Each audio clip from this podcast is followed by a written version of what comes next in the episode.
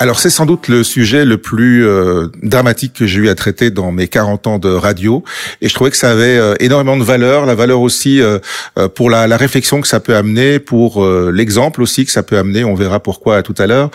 nous allons parler de Maeva, une belle étoile filante. Maeva c'est une jeune fille qui il y a deux ans maintenant, un peu plus de deux ans, à l'âge de 13 ans, a décidé que voilà, elle, elle a voulu en mettre fin à ses jours, elle, souffrait trop, elle voulait abréger ses, ses souffrances, évidemment euh, sa famille euh, orpheline. Et c'est euh, c'est cette année assez tragique que raconte que raconte Maria Isabelle Villalobos. Bonjour. Bonjour. Et Bruno Humbeck. Alors Maria, vous êtes la maman de Maeva. Bruno, vous n'êtes pas le papa, mais vous êtes psychopédagogue. J'ai bien dit. Oui, très bien. Voilà. Et donc vous participez avec Maria Isabelle à l'écriture de, de ce livre que vous avez écrit un peu comme comme un journal quelque part. Vous racontez les choses jour après jour. Oui, euh, je fais, en fait, c'est ma thérapie. Parce que on a vécu ça très, euh, un choc et je pouvais pas parler avec euh, mon entourage. Je pouvais pas parler avec mon mari, lui faire plus de la peine de ce qu'il en avait déjà. Mes enfants, mes parents et le reste de la famille. Et j'ai commencé à écrire euh, un petit hommage, un petit texte pour la cérémonie d'enterrement. Et après ça, ça m'a donné envie de continuer à raconter ce que je vivais. C'était ma façon de m'exprimer avec euh, avec mon journal. Ou... Et ma psychologue, euh, la compagnon de Monsieur Bruno Humbeck, elle m'a aidé dans ce processus. Euh, elle m'avait donné l'idée de faire une sorte de journal parce que comme ça, on donnait aussi une logique aux événements, au vécu aussi des confinements, ce qui nous a il y a plein de choses qui sont arrivées d'un coup. Il y a eu euh, la, la, mort de votre fille, donc, et puis peu de temps après, euh, ce fameux confinement. Et puis la mort de votre fille aussi, on peut se dire bon ben alors euh, la, la, la police, elle est là pour chercher les causes, pour voir ce qui s'est passé. Sauf que quand un enfant de 13 ans décide de mettre fin à ses jours, je découvre dans votre livre, je savais pas que ça se passait comme ça, que finalement c'est la famille qu'on qu'on comment dirais-je qu'on soupçonne ou en tout cas qu'on vérifie en premier lieu. C'est c'est c'est ah, c'est la double peine, quoi. Oui, parce que nous, on a appris ça quelques mois plus tard, d'ailleurs, parce qu'on n'avait pas de nouvelles. C'était ça qui faisait aussi. Euh, on a dû nous-mêmes écrire une lettre euh, à la demande d'une enquêtrice qui nous disait si vous faites pas quelque chose, euh, madame qui travaille aux, aides des victimes, et vous écrivez au, procureur des rois pour avoir des nouvelles sur les dossiers et aussi pour être pour avoir une audition en tant que témoin, parce que la famille avait été investigué, mais ça, on n'était même pas au courant. Juste mes enfants qui avaient été interrogés euh, quelques un mois plus tard de décédé Maëva, mais nous jamais. On n'avait pas de nouvelles ni bonnes ni de mauvais. Donc euh, sept mois plus tard, on a seulement été invités à témoigner et à ce moment-là, on a appris que euh, les GSM n'avaient pas été exploités, euh, les, toutes les, les preuves de harcèlement et que j'envoyais par mail et tout, j'avais aucune réponse, des dénonces des autres élèves, rien. Et en fait, j'avais l'impression qu'ils ont voulu vite classer l'affaire et qu'on oublie et qu'on fasse autre chose. Et c'est ça que ça nous a fait très mal aussi. Et savoir aussi qu'il y avait beaucoup de rumeurs de calomnie vers la famille parce que c'était plus facile de jeter la faute euh, aux problèmes familiaux dans une grande ligne que faire une vraie euh, enquête ou une vraie euh, euh, investigation au niveau de l'école, euh, au niveau de cyberharcèlement et harcèlement scolaire, parce qu'elle était victime de, au sein de l'école aussi. Donc, euh, c'est ce que je raconte bien dans les livres, euh, ce qui oui, s'est passé. C'est c'est euh, c'est très difficile, enfin difficile à lire. C'est ça déclenche beaucoup d'émotions parce que parce qu'il y a des choses là-dedans qu'on qu'on ne comprend pas. Alors quand elle, elle est arrivée en retard ou qu'elle avait des mauvaises notes, on l'envoyait nettoyer nettoyer l'école. Ça paraît complètement aberrant, Bruno Imbe. Alors, c'est, vous avez raison de dire que c'est un livre qui est à la fois difficile à lire parce qu'il est émouvant, mais il est édifiant. Il permet de comprendre les mhm. choses parce que c'est, c'est l'histoire d'une maman qui découvre le cyberharcèlement et le harcèlement, mais pas de quelqu'un qui le vit au quotidien. C'est, différent, évidemment, d'en parler, dans, l'entendre parler dans les médias de manière un peu abstraite. Et, et, même d'accompagner son enfant qui vit une situation difficile, plutôt que de euh, voir d'être face à ce drame absolu et de devoir tout reconstruire en disant mais qu'est-ce qu'elle a vécu? Et c'est là qu'effectivement, ben, le processus de résilience, parce que c'est un livre qui euh, démontre ce mécanisme de résilience, mmh. euh, suppose aussi qu'on aide la maman à comprendre les choses, comprendre ce qui s'est passé au niveau de l'école, ce qui ne s'est pas passé au niveau de l'école aussi. Hein, vous le soulignez ici, parfois des maladresses, parfois pire, et aussi ben, comprendre pourquoi cette euh, sa, fille ne lui a pas parlé, par exemple, parce qu'évidemment on se dit mais pourquoi ce silence? C'est souvent le cas, le, le, silence des, des victimes? C'est quasiment systématiquement malheureusement le cas, euh, parce que ben, c'est ce qu'on appelle ça la délicatesse paradoxale. Ce sont des enfants, des adolescents qui veulent protéger leurs parents, qui disent mais si je raconte ça à papa et maman, ils, vont être effondrés, donc oui, ou bien ils vont pas me croire, ou bien ou alors je vais avoir honte parce que ben, j'ai commis sur les réseaux sociaux des maladresses et que ces maladresses vont euh, effectivement, si elles sont portées à connaissance de mes parents, ben, vont les détruire et vont me détruire en même temps. Et donc on a une forme de d'isolement qui va créer une forme de désolation et un sentiment complet d'impuissance. C'est ça que ce livre permet de, de mettre en évidence. C'est là que la personne s'effondre littéralement. Voilà, tout à fait. Dans le sentiment d'impuissance, quand vous avez l'impression que le monde entier s'est retourné contre vous et que personne n'est en mesure de vous, euh, de vous répondre parce que personne ne semble savoir quoi faire. Hein, et on le voit même ben, à longueur de vie, que ce soit dans le monde judiciaire ou dans le monde scolaire, ben, on a affaire à des personnes, des adultes, des professionnels qui sont un peu évitants, qui disent mais c'est pas moi, c'est l'autre, qui passent beaucoup d'énergie à dire que c'est l'autre, et finalement plus personne ne prend ses responsabilités, et on a une famille qui se retrouve complètement désolée et isolée face à un environnement qui ne répond pas à ses demandes. Mais Maria-Isabelle, des, des, la réponse ultime, je veux dire la, la raison euh, profonde c'est malheureusement une réponse que vous n'aurez jamais. C'est ça le plus dur, c'est que vous devez faire votre deuil de c'est de ça dont vous devez faire votre deuil en fait. Oui, justement, je dis ça à la fin du livre parce que j'avais lu un article où on disait que on va chercher les réponses toujours et on va on va jamais arriver à comprendre en fait. On peut accepter, on, peut respecter leurs décisions, mais on peut pas l'accepter si on comprend pas. On accepte quelque chose quand on arrive à comprendre, mais comprendre quand quelqu'un arrive à se suicider, c'est très difficile parce que il dit, on voit que la pointe de l'iceberg. Il y a des choses qui se sont accumulées et qu'on se dit, oui, il y a une séquence, il y a tout ça. Mais on se dit jusqu'à où une personne arrive vraiment à passer à l'acte. C'est ça qui est très difficile parce qu'on passe tous des moments difficiles. On a tous des ruptures amoureuses, on a tous des échecs, on a des problèmes d'emploi. Donc, dans n'importe quel âge, une personne peut arriver à envisager faire ça quand on est dans le désespoir dessus. Mais arriver vraiment à passer à l'acte, c'est ça qui est très difficile parce qu'on protège la vie. On veut tous se sauver. Il y a des gens qui ont vécu euh, à la guerre, qui ont été dans des camps de concentration et pourtant ils ont ils sont battus, des autres.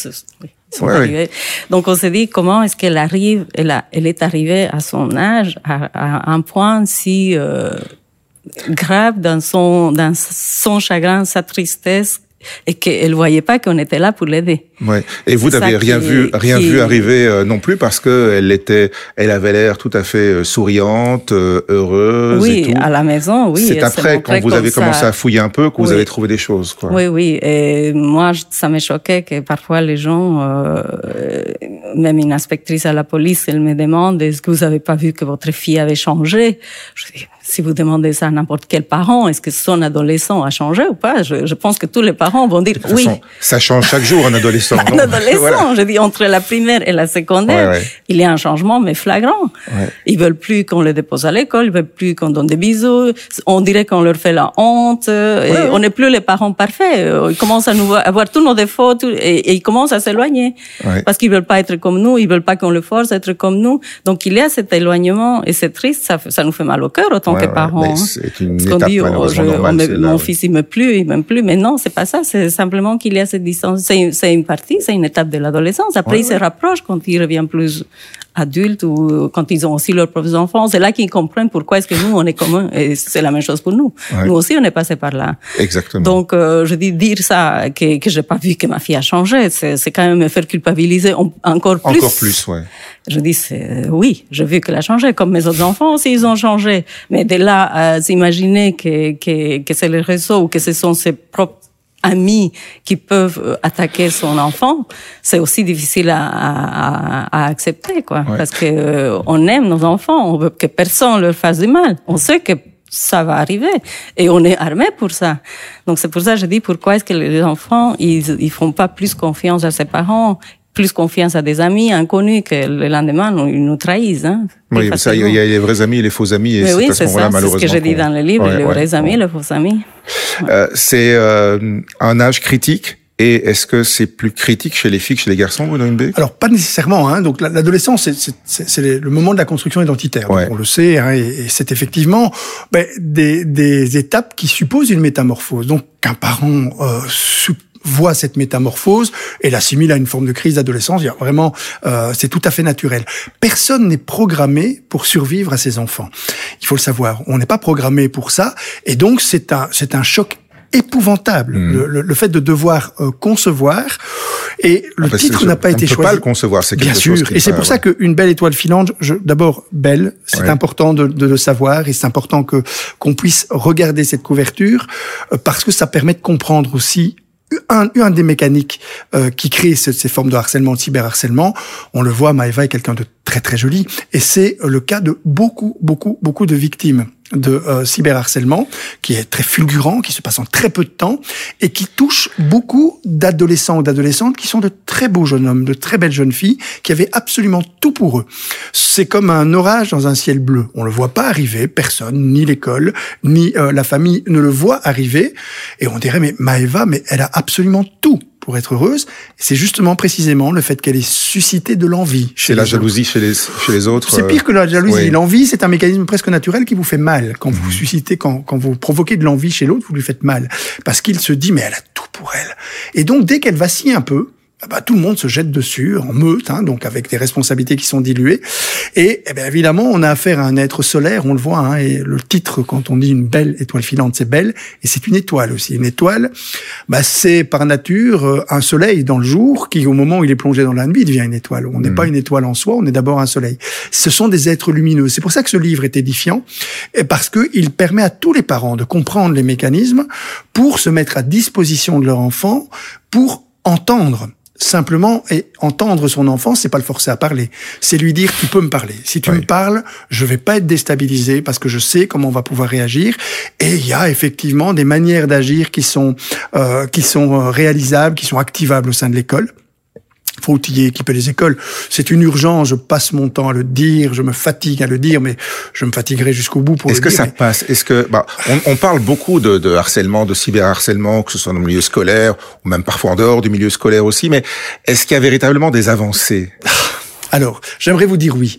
J'aimerais vous dire oui, mais si vous allez rechercher une de mes interviews il y a longtemps, à l'époque où Joël Milquet était ministre, je répondais exactement la même chose et je vois effectivement des intentions vagues en disant on va s'en occuper et puis on remet à plus tard et puis on va s'en occuper.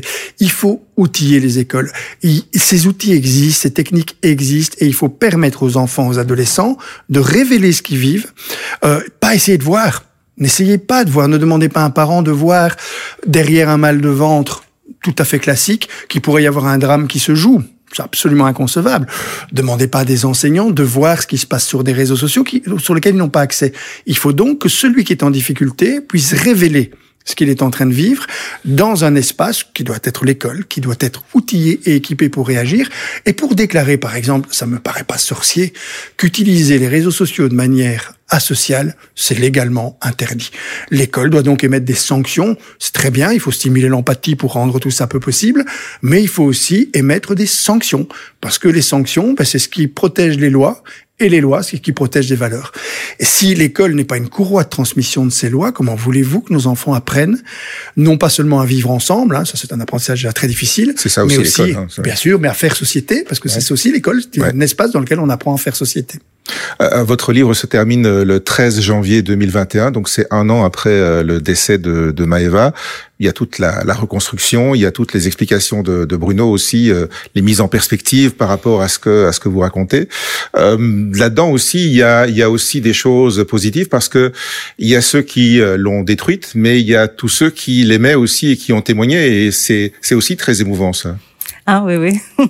D'ailleurs, quand je lisais les poèmes ou les lettres que ses copines ont écrit euh, lors la fois, de ça son fait du bien anniversaire, ça fait du mal, hein. oui, ça faisait de bien, de bien de me dire, oui, ma fille, elle était aimée, malgré ce que des autres ont fait croire, voulu faire croire. Et euh, c'est dommage qu'elle les a pas fait plus de confiance à ses copines et pas aux fausses euh, amies et qu'elle a pas osé dénoncer parce qu'à un moment donné, il faut oser, mais c'est difficile. Donc euh, c'est vrai que tous ces témoignages, ces lettres, ça me faisait, ça me touchait. Donc je disais c'est intéressant, c'est important de les de les mettre pour que les jeunes qui lisent ça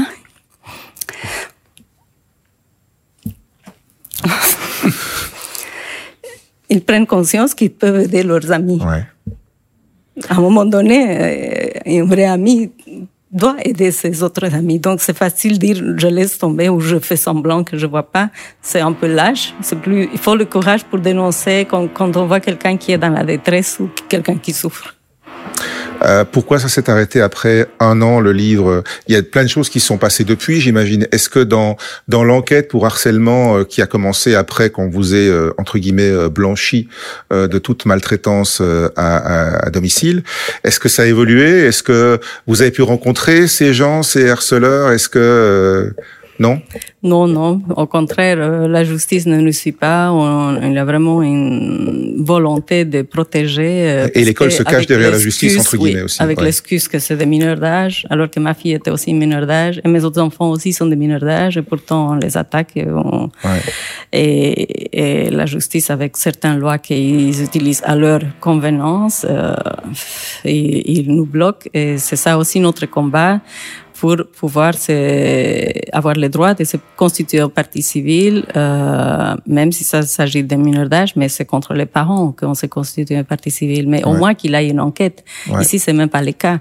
Donc, ils nous bloquent déjà, et ça, c'est pas normal parce que tous les droits des, des Belges, c'est de pouvoir se défendre. C'est, et c'est ça le combat que Bruno. Alors il faut le système judiciaire, le système juridique doit évoluer. Euh, on, a affaire à des médias qui sont très destructeurs. Hein, les réseaux sociaux, on le sait, ça crée une caisse de résonance sur le harcèlement, donc ça le rend beaucoup plus virulent. Il faut évidemment qu'ils se mettent au goût du jour.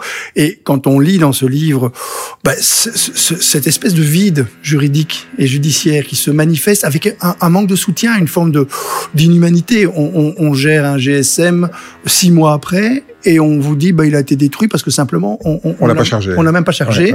Euh, j'ai été obligé moi de mettre Maria en, en, en relation avec euh, Olivier Bogart pour simplement connaître la procédure parce que visiblement des personnes locales ne la connaissaient absolument pas. Et donc il y a un système juridique judiciaire qui doit évoluer. Alors c'est ça qui me plaît énormément dans ce livre. C'est pas un livre qui crie vengeance. Hein. On cherche ça. J'aime vraiment à rendre compte à personne, mais qui demande simplement justice parce que la justice elle est importante pour les victimes. Elle est encore importante aussi pour ceux qui en sont coupables ou responsables. Si vous n'éduquez pas ces enfants à prendre conscience des secousses émotionnelles qu'ils ont provoquées, et on le sait, si vous oui, voulez. on ne demande pas de les mettre en prison. Hein. Non, non, on demande juste qu'ils prennent conscience oui. de leur acte parce que c'est salutaire pour eux. Mhm. Si votre enfant est, vict- est, est harceleur, vous devez savoir que pour pouvoir harceler, il va geler ses neurones miroirs.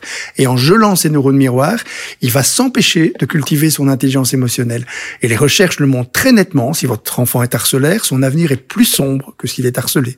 Parce que son avenir personnel, il n'arrivera pas à le construire. Si votre euh, intelligence euh, émotionnelle ne s'est pas mise en place, bah, vous allez dans le au niveau euh, personnel et au niveau professionnel. Vous ne saurez jamais travailler dans une équipe. Et donc, une intelligence essentielle à votre développement ne va pas se mettre en place. C'est pour ça que dire on va préserver ces jeunes en ne créant pas d'autres victimes que Maëva et donc on arrête euh, tout travail juridique ou judiciaire, ça n'a aucun sens. La justice a un rôle éducatif et c'est celui de dire effectivement que des sanctions doivent être émises pour que tu comprennes ce que tu as fait. Ouais, c'est le rôle éducatif qu'il faut mettre C'est en le rôle avant. éducatif, oui. Comment vous allez aujourd'hui? Oh, c'est une question difficile. Ouais, j'imagine. D'un côté, euh, par rapport au livre, je me sens. Euh, Ça vous a un, peu, un peu projet- libéré quand même quelque part ou pas? Oui, Oui. ça m'a libérée parce que euh, je raconte son histoire. Ouais. Ça va la faire vivre un peu plus longtemps. Mhm. C'est un beau projet qu'on a fait avec Bruno et Chantal et des autres personnes qui m'ont aidé aussi pour la chanson, que c'est très important pour moi, hommage. Mais de l'autre côté, c'est c'est dur de voir ma fille Ouais. dans un livre comme ça. Ouais. Je voudrais qu'elle soit avec moi. Et euh, vous le racontez d'ailleurs, vous avez fait des, des rêves à un moment donné. C'est c'est très euh, c'est très hard euh, quand quand on Alors, lit ça aussi. je pense qu'il faut, que- il faut bien comprendre, ce livre explique superbement d'ailleurs qu'on ne fait pas son deuil. Et on l'entend, on fait pas son deuil, c'est le deuil qui nous fait. Et il va euh, faire en sorte, ce deuil, il va nous métamorphoser. Et c'est la métamorphose d'une maman qui ne devra jamais déclarer sa fille absente. Et donc le but n'est pas d'évacuer, c'est pour ça qu'une étoile, bah, ça vous euh, ça vous revient toutes les nuits. Et euh, il ne s'agit pas de dire on va plus penser à Maëva, on va faire comme si elle n'était pas là. Le dernier, et j'aime beaucoup la fin, je vais pas la raconter parce que euh, il faut que le lecteur puisse aller jusqu'au bout, mais j'aime beaucoup la fin de ce livre parce qu'elle montre qu'une voie d'accès au bonheur est possible. Maintenant, il y a encore une étape, une toute petite étape, c'est s'autoriser à être heureux. S'autoriser à être heureux, non pas en l'absence de l'autre, évacuer sa culpabilité. Voilà, évacuer. Ça, je pense que c'est fait. Je pense que là, on avance très fort, très vite. La voie du bonheur, elle est là. On, le voit très bien dans le livre que le bonheur est possible. Il est même très bien construit chez euh, Marie-Isabelle. Il est très très bien euh, mis sur les rails. Il faut maintenant juste ce petit morceau d'humanité qu'on doit avoir pour s'autoriser à être heureux en dépit de l'absence de l'autre, parce qu'on sent qu'il est toujours présent. Merci Maria Isabella, euh, Isabelle pardon, Villa-Lobos et euh, Bruno Mbeck. Maeva, une belle histoire filante, c'est euh, c'est à lire et surtout, faut faire attention.